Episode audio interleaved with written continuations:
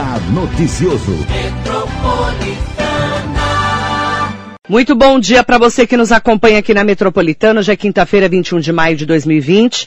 Uma entrevista especial com o secretário de Desenvolvimento Regional do Estado de São Paulo, Marco Vignoli, agora aqui no Radar Noticioso. Bom dia, secretário. Bom dia, Mandei. É um prazer falar com você, com os amigos de Mogi das Cruzes. Secretário, ontem eu falava aqui na rádio sobre a ampliação dos 198 leitos para o atendimento de pacientes de Covid-19 no Alto Tietê. Nós temos aí, como em todo o estado de São Paulo, subindo muito o número de mortes, infelizmente, pela Covid-19. Eu gostaria de falar um pouco sobre como vai ser essa implantação, que já foi inclusive acordada pelo governo do estado em videoconferência com os prefeitos do Condemate, que é o consórcio dos municípios do Alto Tietê. Bom, esse é um tema que a Secretaria de Saúde vem conduzindo e, e dentro disso uh, tem a sua programação. Uh, a Secretaria teve na última semana uma reunião com os prefeitos do Condemate, né, dentro disso uma programação uh, que envolve Suzano, Ferraz de Vasconcelos e Mogi das Cruzes. Então, dentro dessa programação, a Secretaria da Saúde é, vem ajustando com os prefeitos e com a região o aumento do número de leitos de enfermaria e de UTI.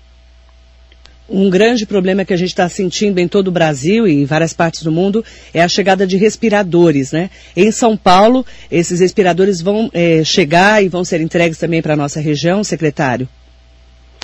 Sem dúvida, é uma grande construção para o aumento de número de respiradores aqui é, no estado de São Paulo, né? Nós estamos recebendo agora, né? É, os primeiros respiradores que vêm do governo federal, ainda num número é, pequeno, mas começam a nos ajudar, né? Estão vindo 20 respiradores. Além disso, também chegando os primeiros respiradores da China, né? É, todos nós preocupados com a região metropolitana de São Paulo, altamente impactada, e para isso nós pedimos aí que a população possa seguir isolamento social, enquanto nós trabalhamos o aumento do número de leitos. Esse trabalho do aumento do número de leitos, é, inclusive o governo do estado confirmando a abertura de 90 leitos para atender os pacientes de Suzano e região, com esse serviço que vai ser no HC aqui de Suzano. Nós já até já falamos sobre esse assunto aqui na rádio, secretário. A abertura desses leitos é, foi anunciada lá em março, né? Nós conversamos com você aqui e também com o secretário German. E até 30 de junho nós vamos ter essa reestruturação. Esse HC de Suzano vai ser importantíssimo para o Alto Tietê, né? Bom, Marilei, eu não tenho essa confirmação na data, a Secretaria de Saúde que conduz o tema.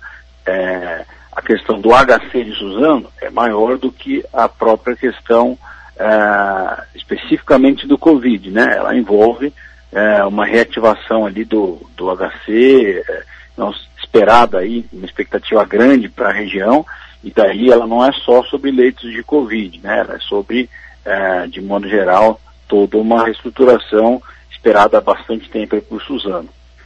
É, nossa é, expectativa, segundo o próprio deputado estadual Estevão Galvão, que é, estamos nessa expectativa há bastante tempo de retomar realmente esse atendimento. Ah, segundo o governo do estado, seriam oferecidos a partir de agora, até dia 30 de junho, a instalação, mas seriam 90 leitos para o combate ao novo coronavírus, 80 para atendimento clínico e 10 de UTI, segundo as informações que nós temos. Então nós vamos confirmar com a Secretaria de Estado, pode ser? Sem dúvida, podem confirmar a Secretaria de Saúde, ela tem os números exatos sobre o HC de Suzano, eu tive essa semana dialogando com eles lá, uma coisa é, é, é o combate ao Covid específico, e daí a gente tem trabalhado leitos já funcionais, né? Outra coisa é, é a reestruturação do, do HC de Suzano, que é um pouco mais complexo também, fundamental, mas que não envolve só o combate ao Covid. Agora, secretário Marco Vignoli, é, essa, esse adiantamento dos feriados vai realmente impactar? Ontem já teve impacto no isolamento social em São Paulo. É, qual que é a expectativa de vocês? Hoje é feriado em São Paulo, amanhã é ponto facultativo na capital, né? E nós vamos tentar emendar segunda-feira também com o 9 de julho, que está indo para a Câmara, para a Assembleia Legislativa para ser votado. É, vocês, vocês acreditam que isso vai impactar realmente no resultado do isolamento social? Bom, é, nós temos tido é, taxas de isolamento social que precisam melhorar, né? Nós estamos com a rede de saúde sendo altamente impactada e daí é, essa construção de novos leitos, mas em um mundo todo em que são buscados respiradores, uh, o país inteiro também atrás, sem sombra de dúvidas, uh, um momento fundamental para aumentar as taxas de isolamento. Né? dentro disso, nos domingos e feriados, essas taxas têm sido maiores do que nos outros dias. Portanto, uh, a estratégia da capital de São Paulo de antecipar os seus feriados, do governo do estado de fazer a mesma coisa, daí a gente uh, também recomendar aos municípios da região metropolitana de fazerem, buscam essas taxas. Então, o que vai nos dizer ali na frente se deu certo é justamente a mobilização da população que está nos ouvindo, né? que possa, dentro disso, compreender que o feriado não é para se viajar, que tenha que é, seguir o isolamento social, ficar em casa, nós vamos começar a ter essas taxas. A primeira taxa que chega é hoje às 4 horas da tarde, sobre o dia de ontem, né? Então nós vamos começar a verificar é, a incidência do sucesso aí nessa estratégia.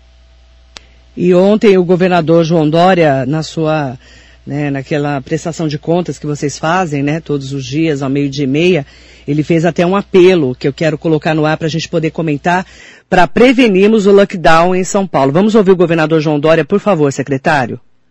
Faço aqui um apelo, como brasileiro, como cidadão, como pai de família e também como governador.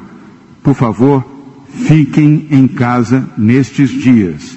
O esforço que o governo do Estado de São Paulo faz ao lado de vários outros municípios, prefeitas e prefeitos, era para preservar vidas, não é para instruir e estimular o lazer. Ontem, mais de mil brasileiros perderam as suas vidas.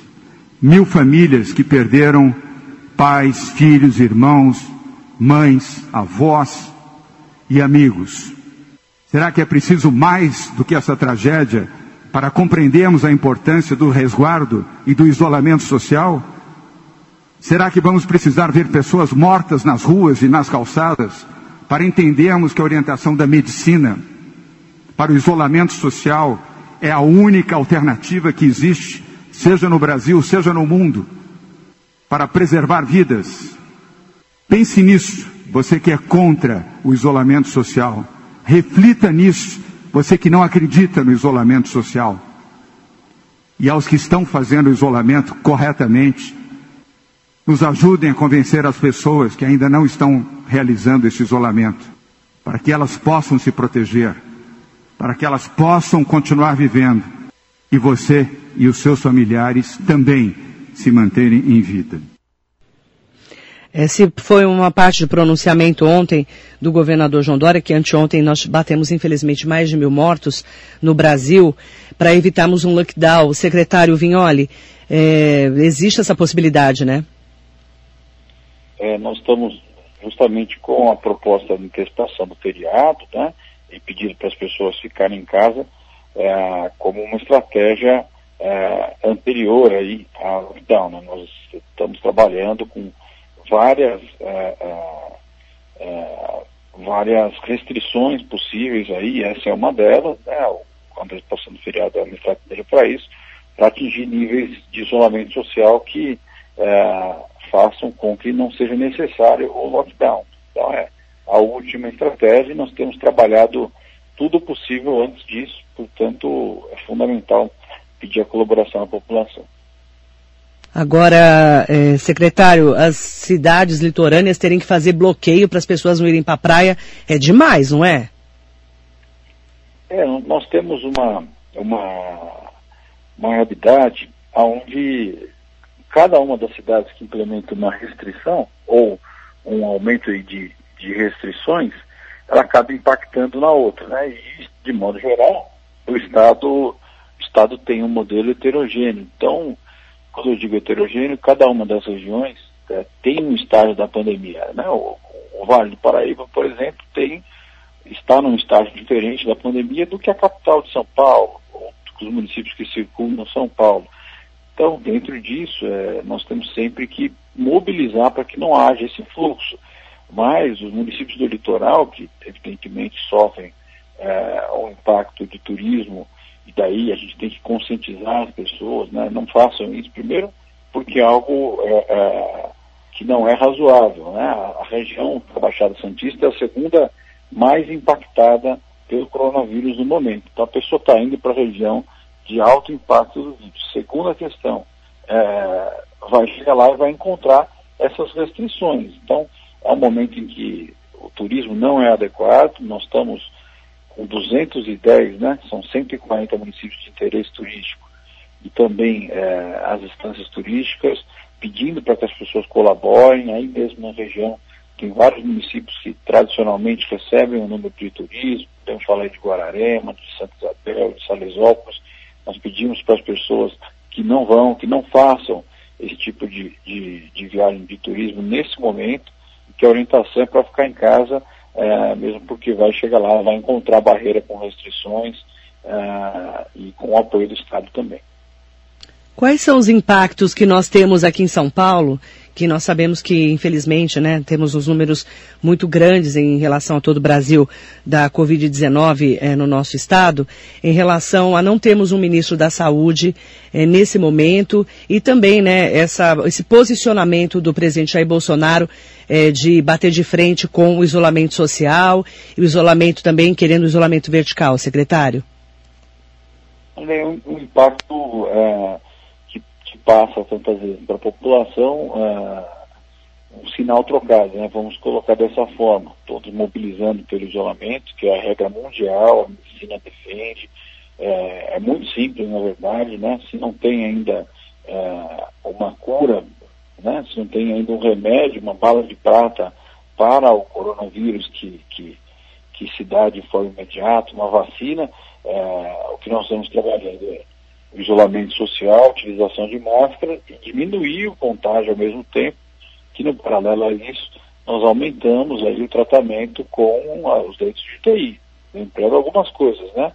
Uma a cada cinco pessoas que vai para a UTI não volta, se torna óbito, população de risco se torna mais, é, não existe uma população que está livre do coronavírus, então, mesmo tendo um grupo de risco maior, com as pessoas acima de 60 anos, muitas pessoas abaixo da cidade tiveram óbito, ah, enfim, é, uma, é, é, muito lógico isso. Então, os sinais trocados não são positivos, são negativos. Quando a gente mobiliza a população com isso, e daí vem o presidente República uma outra informação, isso é ruim, isso confunde as pessoas. Então, ah, o que nós pedimos é para que a gente possa seguir a medicina, não somente o governo do Estado, mas seguir toda a comunidade médica, uh, o formato mundial de combate ao coronavírus para que São Paulo possa seguir uh, com o seu sistema de saúde aguentando esse período. A gente já teria entrado em colapso há muito tempo se não fosse o isolamento social que veio para cá uh, e que significou a gente representava antes 70% dos casos e agora menos de 27%. E a mensagem que é, é que vocês, o governo de Estado, secretário, você e toda a equipe da saúde que está trabalhando é, realmente de um, um momento que para todos nós é muito indefinido e de muita preocupação, é ficar em casa. Qual é a mensagem que você deixa para esse feriadão?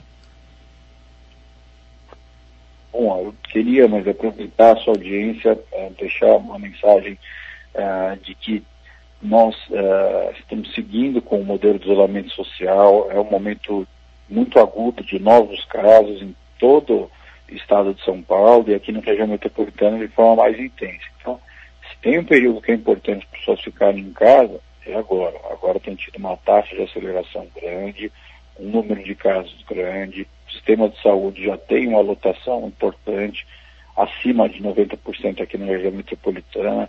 Região do Alto Tietê, nós estamos trabalhando novos leitos, né, para Mogi, para Suzano, para Ferraz, para a região como um todo, mas como eu disse aqui, uma a cada cinco pessoas que vai para a UTI se torna óbito. Né? Nós estamos agora com 75% do estado em termos de cidade com casos, uh, todo o interior está impactado, então não adianta uh, fazer essa migração, mas para que a gente possa superar esse momento com isolamento social, utilização de máscaras também uh, ficando em casa. Obrigada, secretário Marco Vignoli. Muito bom dia para você. Obrigada pela entrevista. Eu que agradeço, Marilei, sempre à disposição. Muito obrigado. Bom dia.